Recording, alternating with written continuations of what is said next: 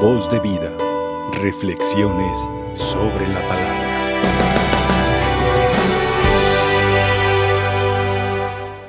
¿Alguna vez a ti te han dicho aquel refrán, no le quieras enseñar el Padre Nuestro al Señor cura?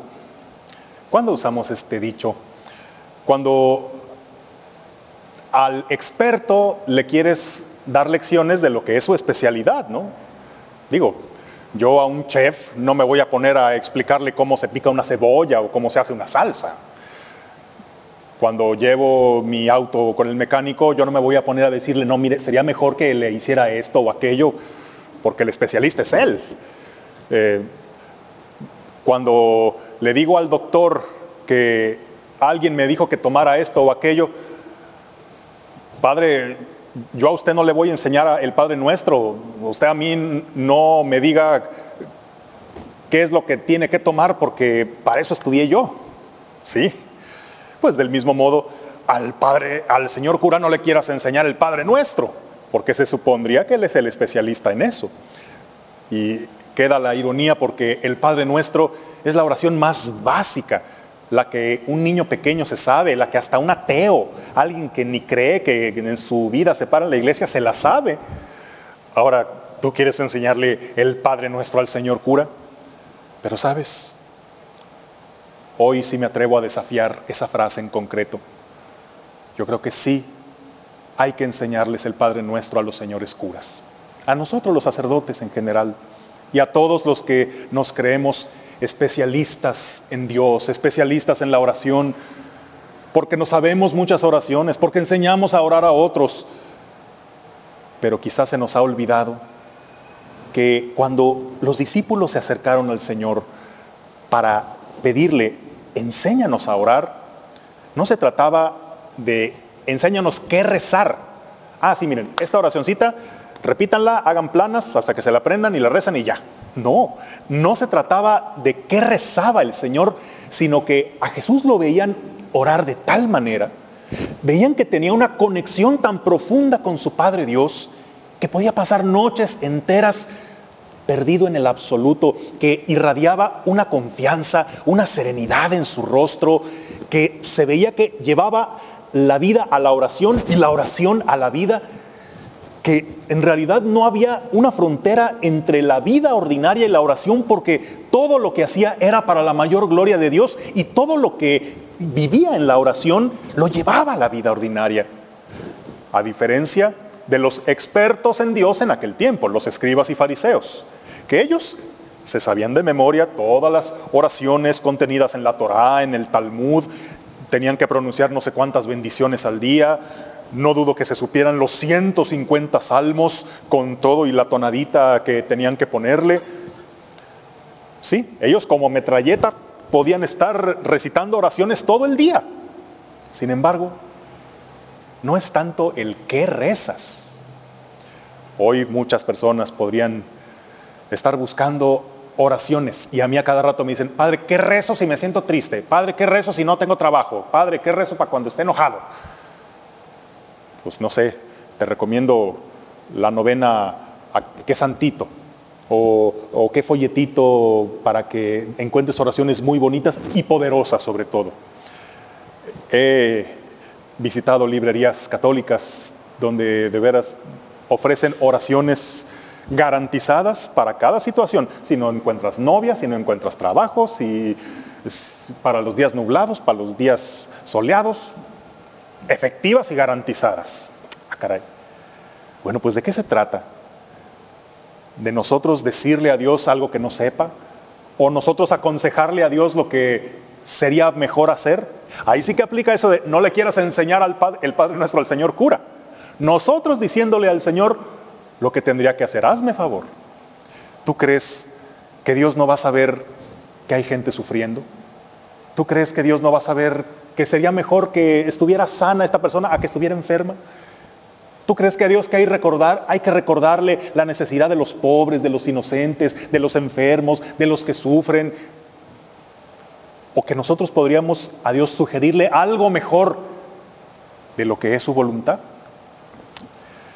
Señal de que no hemos entendido que la oración no es tanto lo que nosotros tengamos que decirle, recordarle o sugerirle a Dios. La oración consiste mucho más en escuchar a Dios. Consiste mucho más en lo que Dios tenga que decirnos a nosotros que lo que nosotros tengamos que decirle a Él. Por eso el Señor dice, miren, cuando vayan a orar, digan esto. Y al decir de San Agustín, aquel que reza un Padre nuestro al día, ya dijo todo lo que tenía que decirle a Dios. No hay nada que ponerle, ni que quitarle, ni que modificarle.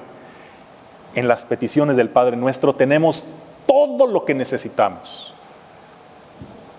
Pero creemos que consiste en cuántos Padres nuestros rezamos o cuántas oraciones le añadimos, le reforzamos.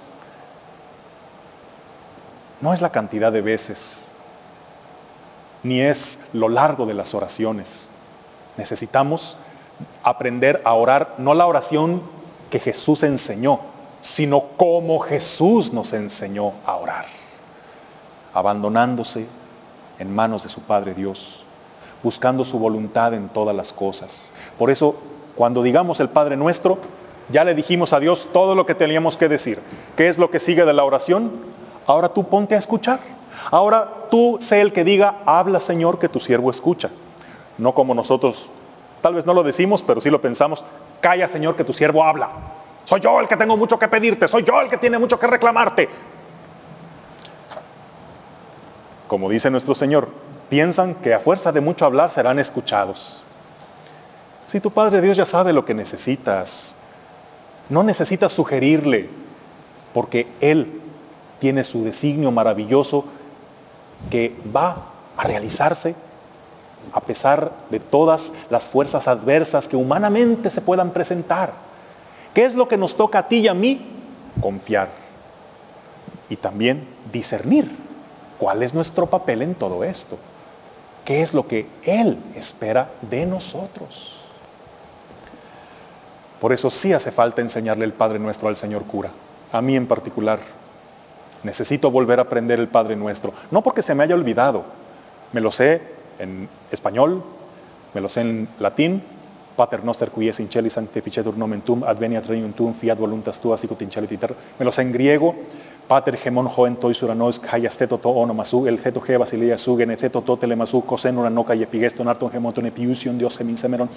Me lo sé en inglés, Our Father who art in heaven, hallowed be thy name, thy kingdom come, thy, thy will be done on earth as it is in heaven. Sí me lo sé, pero quisiera volver a decirlo con esa profundidad, con esa serenidad, que hace mucho que no lo he dicho. Un cristiano promedio que vaya a misa todos los días, que rece el rosario, más aparte otras devociones, que bendiga los alimentos, etcétera, andará diciendo por lo menos unos siete, ocho Padre Nuestros diarios, por lo menos. Pero de todos esos, ¿Cuántos nos detenemos a contemplar la profundidad y el significado de lo que estamos diciendo? Y sobre todo, ¿cuánto margen le, daremos a Dios para que ahora Él nos hable a nosotros? Oye, si tu oración consiste nada más es, Señor, esto es lo que te tengo que decir. Pa, pa, pa, pa, para nuestro... Adiós. Oye, oye, me dejaste a medias. Faltaba lo que Dios tenía que decirte a ti. Y esa es la parte más importante de la oración.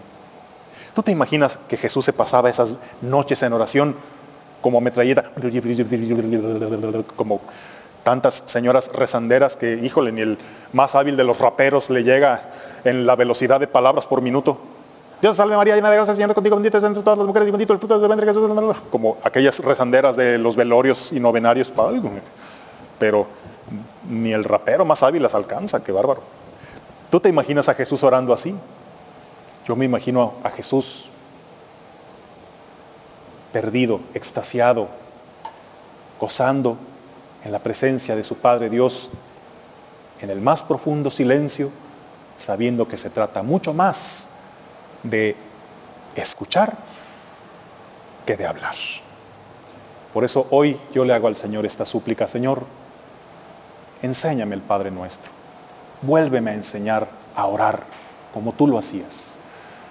Sé que ya me sé demasiadas oraciones y según eso yo enseño a otras personas a orar, pero ahora quiero que seas tú quien me enseñe. Quiero desaprender, reaprender lo que creo saber y volver a disfrutar como si fuera la primera y la única vez esa oración que tú nos enseñaste.